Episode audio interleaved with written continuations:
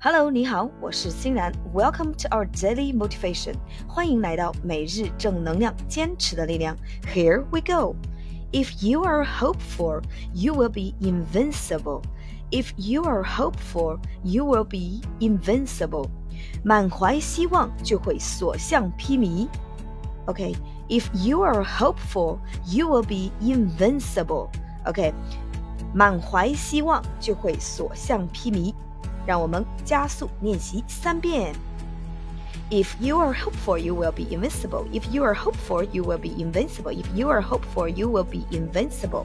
OK，满怀希望就会所向披靡。OK，让我们再慢速练习三遍。If you are hopeful, you will be invincible. If you are hopeful, you will be invincible. If you are hopeful, you will be invincible.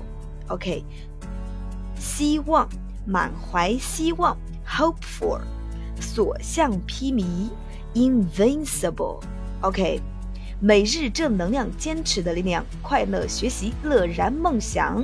OK，thanks for your listening. Take care and see you tomorrow.